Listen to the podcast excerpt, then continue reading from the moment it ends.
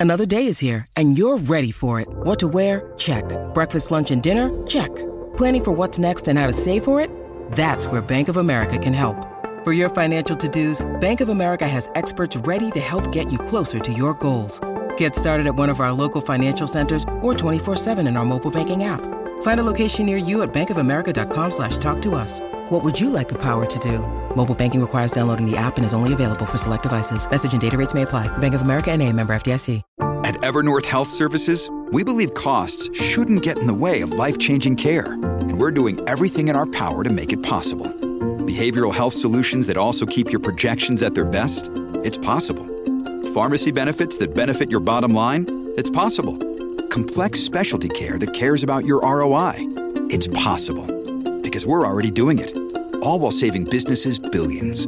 That's Wonder made possible. Learn more at evernorth.com/wonder.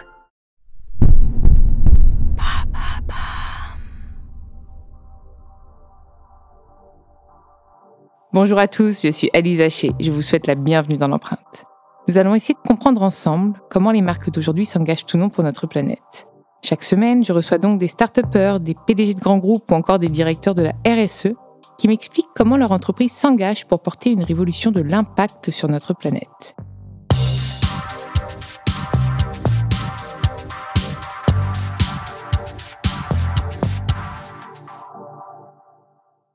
Dans ce nouvel épisode de l'empreinte, j'ai le plaisir de recevoir Fanny Auger, la directrice de la marque Nature et Découverte, l'enseigne française fondée en 1990, magnifique année, euh, et qui se veut être la marque de la connaissance et de la découverte. Est-ce que j'ai bien résumé ce qu'était Nature et Découverte? Oui, en, très brièvement, hein, parce qu'en fait, c'est à toi de le faire. Après, c'est ton job. Je suis ravie, Fanny, que tu sois ici. Merci beaucoup de me recevoir. Bonjour à toutes et à tous. Alors, Nature et Découverte, moi je connais la marque, euh, je pense, bah, en même temps depuis ma naissance, on va dire, c'est un petit peu logique. Mais euh, vraiment, j'ai commencé à être consommatrice. Moi qui suis très sensible à ces sujets-là et à la nature, bah, quand on est dans ces, magasins, c'est assez immersif. On a envie un peu de tout acheter aussi. Comment, moi, ce que j'ai envie de comprendre, cette histoire de marque, quelle était la vocation de la marque euh, à, sa, à, sa, naissance? Je crois que c'était inspiré d'un modèle américain. Enfin bref, Raconte-moi tout, c'est pas à moi de raconter. Euh, d'où vient Nature et Découverte? Quelle est son ambition?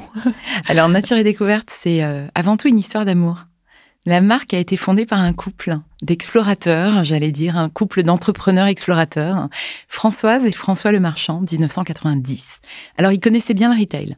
Avant ça, ils avaient monté euh, Pierre Import dans les années 70, où ils se voyaient comme des euh, Vasco de Gama, des, des, voilà, des explorateurs qui allaient aux quatre coins du monde, chiner des choses artisanales à l'époque. Ça allait du fauteuil Emmanuel hein, au Vietnam, par exemple, qui a fait euh, euh, un carton chez eux, chez Pierre Import, à euh, des faïences qui venaient de Chine ou des hamacs qui venaient d'Amérique latine. D'ailleurs, avec des fournisseurs avec lesquels on travaille encore aujourd'hui. Et donc, l'objectif, c'est de ramener des produits, en fait, de ramener un peu de bout de vie de chaque pays pour sensibiliser pour donner envie de, voyager Enfin, quel était vraiment oui, l'objectif ou simplement justement de, permettre à ceux qui ne voyagent pas de voyager à travers des objets? Ou peut-être les deux, tu vas me dire bah, en général. Certainement. Alors j'étais très petite, voire panée quand ils ont fondé euh, Pierre Import. Mais en tout cas, jusqu'en 88, Pierre Import, c'était ça. Alors j'ai pas connu non plus ces magasins. Hein, c'était déjà des, objets existants. C'était pas de la création de nouveaux objets. C'était plutôt des rencontres, des belles rencontres avec des artisans euh, et, euh, et chiner aux quatre coins du monde de, de jolies choses pour les ramener ici. Et puis en 88, ben, euh, avec la mondialisation qui est arrivée, ça les a moins amusés. Donc, ils ont décidé de vendre. Et pendant deux ans, ils ont pris leurs quatre gosses et ils sont partis aux quatre coins du monde pour faire le point, se dire qu'est-ce qu'on fait après, quelle nouvelle aventure on commence. Et là, ils sont tombés amoureux à Berkeley, euh, pas loin de l'université de Berkeley, euh, du café Fanny, de chez Panis, qui existait peut-être pas encore euh, à l'époque, même si Alice Water était déjà active. Mais à Berkeley, ils sont tombés sur un petit magasin qui s'appelait The Nature Company, je crois, et qui était un magasin fondé par des profs d'histoire naturelle et qui proposait plein de choses, d'expériences, etc., pour mieux découvrir la nature, mieux la comprendre, et ça les a fascinés. Donc en 90, ils ont monté Nature et Découverte. Ils avaient demandé initialement à The Nature Company de pouvoir ramener ce concept en France et eux n'étaient pas intéressés. Alors, euh, ils ont fondé Nature et Découverte en 90. Premier magasin a ouvert à Erani en novembre 90 et le second au Halles et il existe, ils existent encore tous les, deux. Ah, J'ai encore les mêmes magasins. Euh, au Forum des Halles qui ouvrait, hein, c'était euh, hmm. tout nouveau Forum des Halles euh, en décembre 90. Et, et six mois avant, ils se sont posés en Corse, dans leur maison de Corse. Et ils ont écrit ce que je t'ai montré tout à l'heure et qui est dans leur livre, une charte. Alors à l'époque, on parlait pas encore de mission, de raison d'être. Une charte. Voilà, une charte pour dire voilà, on veut créer des magasins avec beaucoup d'émotionnel, avec beaucoup d'expérientiel. C'est les premiers magasins sensoriel, le début du marketing sensoriel que eux ont amené parce qu'ils connaissaient bien le retail, ils avaient envie de rendre ces magasins immersifs, euh, des magasins pour faire découvrir et euh, réconcilier l'homme et la nature, le business et l'engagement. Parce que la fondation qui est née en 94 avec les premiers euh, bénéfices nets de l'entreprise, 10% des bénéfices nets de l'entreprise chaque année depuis 94 finance notre fondation, mais à l'époque dès 90 ils voulaient créer une fondation et être une entreprise militante dès le début. Donc en 90, ils ont écrit cette charte et en disant, en proposant des outils et des objets pour se reconnecter à la nature, nous voulons faire en sorte que les adultes et les enfants deviennent des ambassadeurs de cette oasis fragile qu'est la Terre. Magnifique. 90. ça, donc on a, on a la mission et la raison d'être en fait écrit. Euh, d'où peut-être aussi parce que je, sais que maintenant vous êtes labellisé Bicorp mm. et entreprise à mission ou pas? Pas, encore. Bon, pas encore, ça à venir, ça, tout ça. On va un peu du pied, mais ça à venir. En fait, ce que j'aimerais comprendre, parce que finalement, on a une marque qui est née euh, en 90, bon, c'est quand même pas si vieux, hein, mais sur, une, sur un, un sujet qui aujourd'hui est au cœur des préoccupations, c'est comment parce que la nature, on, sait qu'on en a besoin. Là, on est plus sur une urgence climatique. Donc, vous êtes là aussi pour ramener du beau, ramener euh, de la pédagogie. Il y en a plein qui ne comprennent pas grand-chose. Mm. Euh, comment vous faites Et c'est aussi la question de beaucoup de mes, auditeurs, parce que je, pose une question en amont, pour vendre des produits, puisqu'on reste dans la consommation. Quant à le GIEC qui nous dit sobriété pour continuer à vendre du produit, tout en sensibilisant à ces sujets-là C'est assez compliqué quand même, mm. j'imagine. Mm. Alors oui, effectivement, 1990, bah, c'est vrai que c'était quand même assez, assez pionnier à l'époque. Hein. On parlait il n'y avait pas, encore d'urgence. Écologie, c'était un gros mot. Dans le langage business, euh, dans l'économie, écologie, c'était un gros mot. Il y avait les écolos, les gentils babacools qui embrassent les arbres d'un côté vrai et les businessmen de l'autre. Et quand François Le Marchand arrivait, et c'est quand même, il était patron de l'entreprise, donc fondateur avec Françoise et patron, et il était en même temps, je crois qu'il était au bord de Greenpeace et WWF. Ah oui. Et pour un patron d'entreprise, à l'époque, c'était quand même quelque chose de révolutionnaire. Mais je pense que comment est-ce qu'on reste toujours pionnier? Alors, nous, on n'a jamais fait de pub. Nature et découverte, notre meilleure pub, c'est nos magasins, c'est nos meilleurs médias. C'est vrai, vous faites pas du tout de pub. Nos guides conseils en magasin, c'est nos meilleurs ambassadeurs. C'est bouche à oreille? Euh, le bouche à oreille et puis nos magasins, je crois que c'est les plus beaux étendards, les plus beaux, euh, les, on appelle ça des flagships aujourd'hui, mais c'est les plus beaux ambassadeurs finalement avec nos guides conseils qui, que je salue au passage, qui sont les, les, les meilleurs médias pour la marque. Et aujourd'hui, on a plus de 90 magasins en France et puis une quinzaine en Europe. Il n'y a pas du tout de vente en ligne du coup, quand même? Si, on a un site internet qui a bien pris le relais pendant les confinements successifs, puisque là, on sort de deux ans où on a fermé les magasins euh, quelques centaines de jours. Donc euh, oui, mais euh, je pense que c'est en restant sincère et authentique sur la démarche. Notre fondation, donc qui était déjà en germe en 90, mais on a dû attendre de dégager des bénéfices. Donc en 94, on l'a officiellement monté. 10% euh, des bénéfices nets d'une entreprise, c'est pas rien. Hein. C'était avant le 1% pour la planète qui depuis euh, voilà a fleuri, mais euh, nous c'était un peu avant. Et la, fondation, elle a deux axes et ce sont les mêmes depuis le début. C'est assez rare. C'est rare parce qu'il y en a beaucoup qui s'éparpillent. oui. C'est bien après de s'éparpiller. Moi, j'encourage les gens à multiplier leurs engagements, mais parfois de renforcer euh, ces engagements, c'est pas mal aussi. Mm. Et nos deux axes de la Fondation, depuis 1994, c'est la biodiversité, la protection du vivant, et la pédagogie active au contact de la nature. On finance ah des écoles, biodive, des biodive, biodive. Mm. Euh, là, on l'entend de plus en plus en ce moment que mm. pour décarboner, il faut remettre de la biodiversité. Et ça, pendant un moment, on l'a un peu. C'était un petit peu accessoire, j'ai l'impression. À un moment, la biodive, c'était sympa. On pensait aux abeilles. Euh, Est-ce que tu remarques ça aussi, cette accélération, euh, même très récemment? Alors, je vis dedans au jour le jour. Euh, j'ai la chance d'être membre du COMEX de la Fondation, où on rencontre sans cesse des assos de terrain, aux quatre coins de la France et du monde aussi, mais, euh, mais partout en France, des gens qui sont engagés. Donc, j'ai l'impression que finalement, tout le monde ne parle que de ça. Mais ah oui, que ah, j'ai ah bah là, récemment, non, non, ça s'est accéléré parce que moi qui suis pas plus sensible sur un sujet qu'un autre, j'essaie vraiment de faire mon métier bah, le, plus objectivement possible. Là, ça monte euh, D'ailleurs, beaucoup de marques s'engagent sur la biodiversité, de plus en plus, et pas uniquement en plantant des arbres ou en mettant des abeilles et mm. des ruches.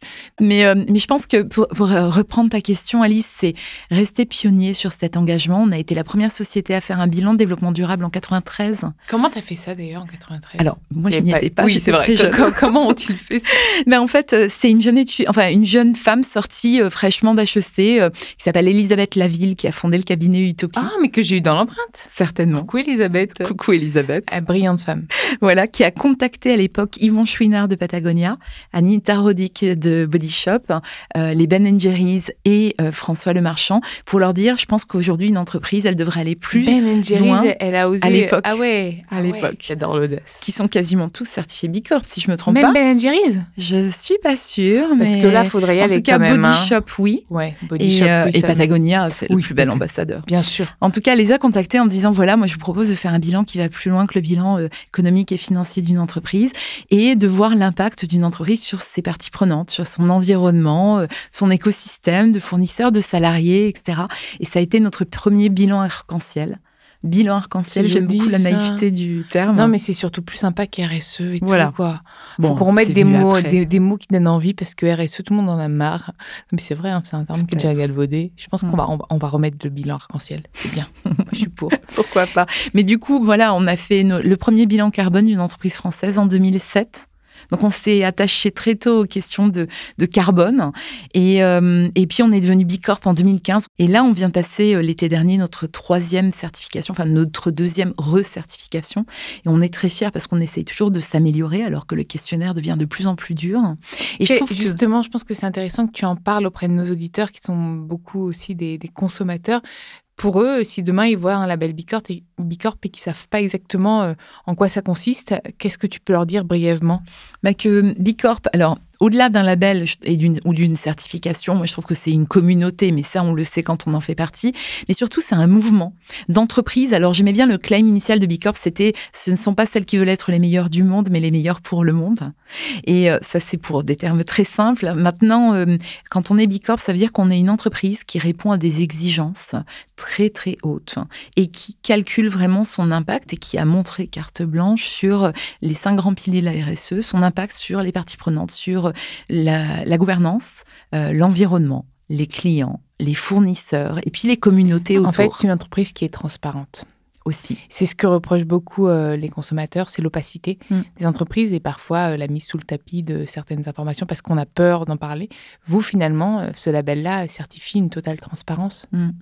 C'est important. Oui, pourquoi? Parce qu'on doit passer un questionnaire qui fait de 200 à 300 questions, voire 400 si on creuse un peu, et euh, où on doit montrer euh, évidemment des preuves chaque fois pour valider. On peut pas perdre de points, mais il faut avoir minimum 80 points, et c'est très difficile. La plupart des entreprises, je crois que un bilan moyen, c'est 57 points. Donc il faut avoir plus de 80 points. Et justement, si on parle concret, comment vous vous engagez Donc, tu m'as parlé de deux piliers, puisque c'est la fondation qui s'engage, enfin, la marque, forcément, c'est l'ADN de la marque, la fondation.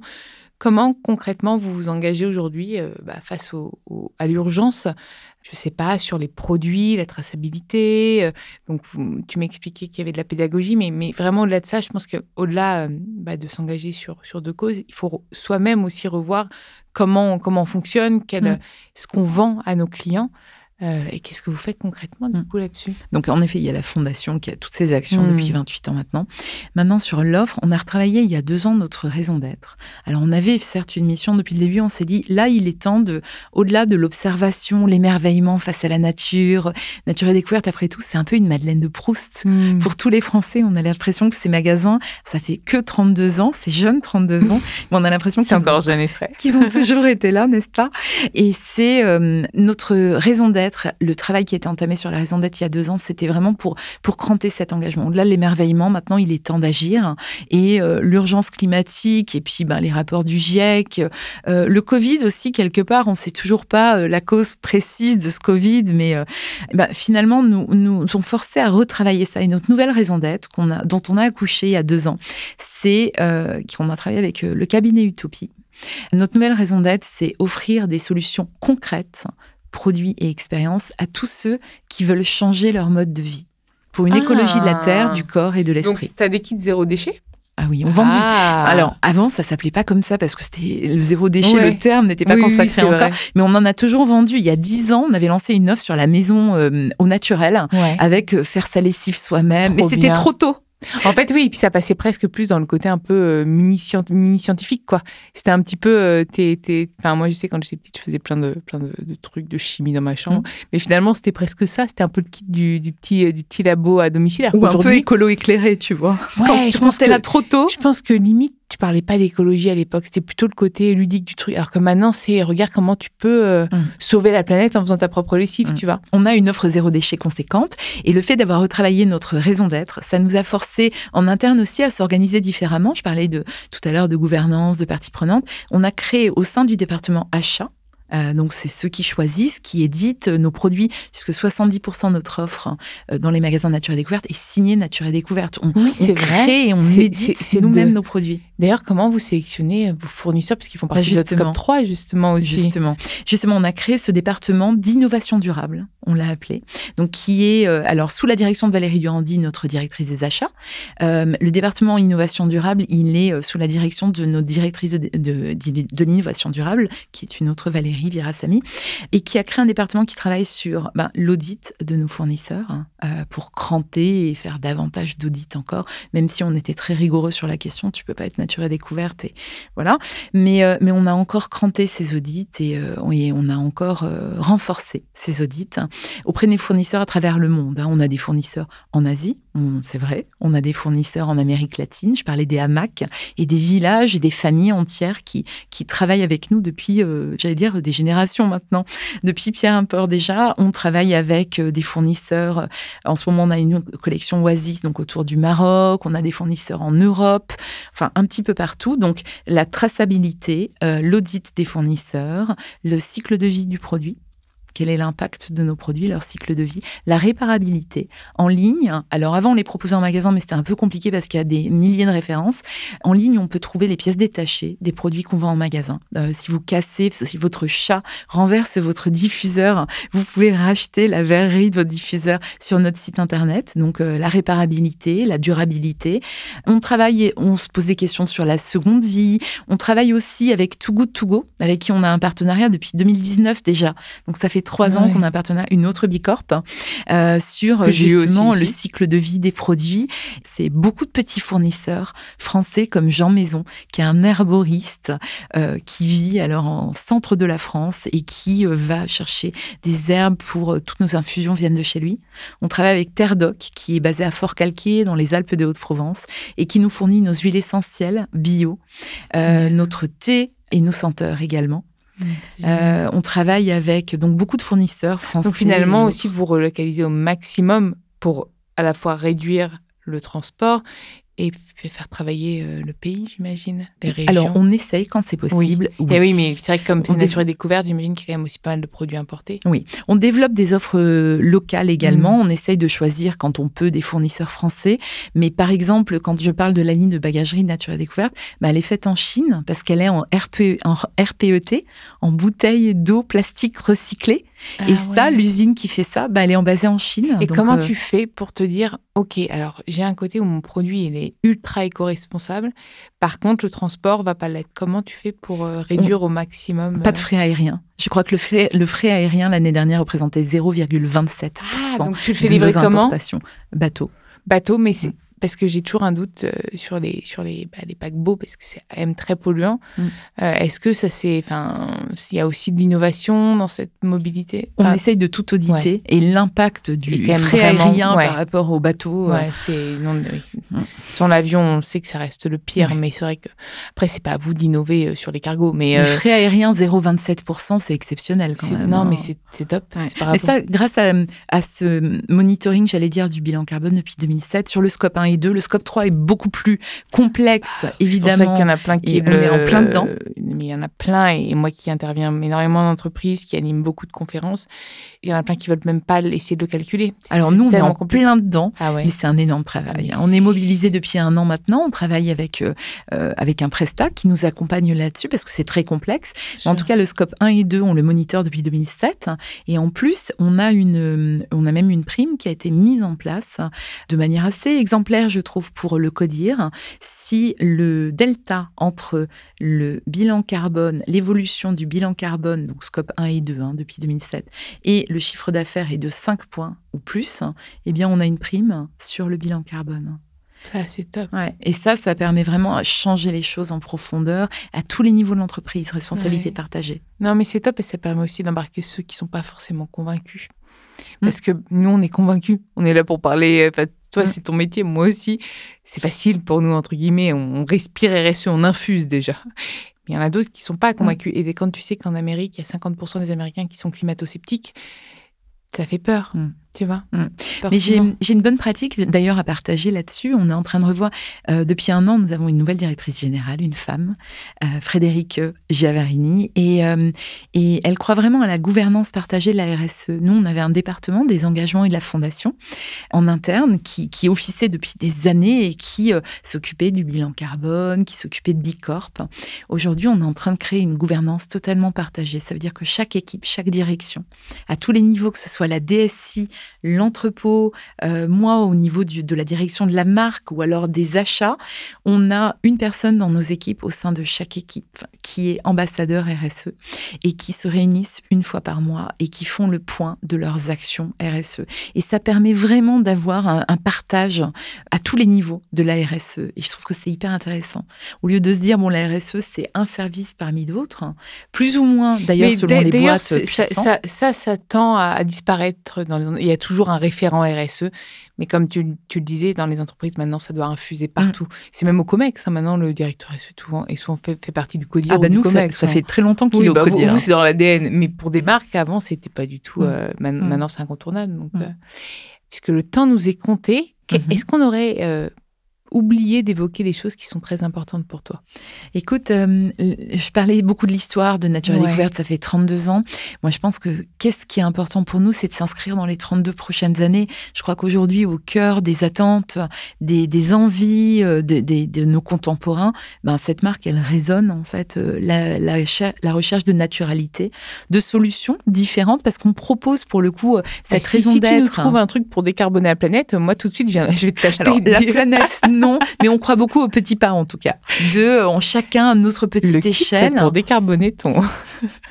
non, j'ai pas de leçon à donner. On, se garde bien de donner. Non, mais j'aimerais bien. Non, mais si un jour vous vous inventez quelque chose, mais ça, on n'est pas à l'abri. Moi, moi, je suis pour que les marques trouvent des solutions. Ben, on essaye. Je pense que beaucoup sont en marche et ça, c'est réjouissant. Par rapport à quelques années où nous, on, était peut-être un peu seuls et euh, voilà. Aujourd'hui, que ce soit des grands groupes ou alors des natives euh, qui se construisent autour de l'engagement qui le mettent vraiment au cœur de, leur modèle d'affaires. Et ça, c'est euh, c'est fondamental, je pense. Merci beaucoup Fanny. Merci Alice de m'avoir reçue. Merci beaucoup. Merci à vous d'avoir écouté cet épisode et comme d'habitude, vous pouvez retrouver tous les épisodes sur toutes les plateformes de podcast ainsi que chaque semaine sur thegood.fr. N'hésitez pas à liker, partager et commenter le podcast. À très vite.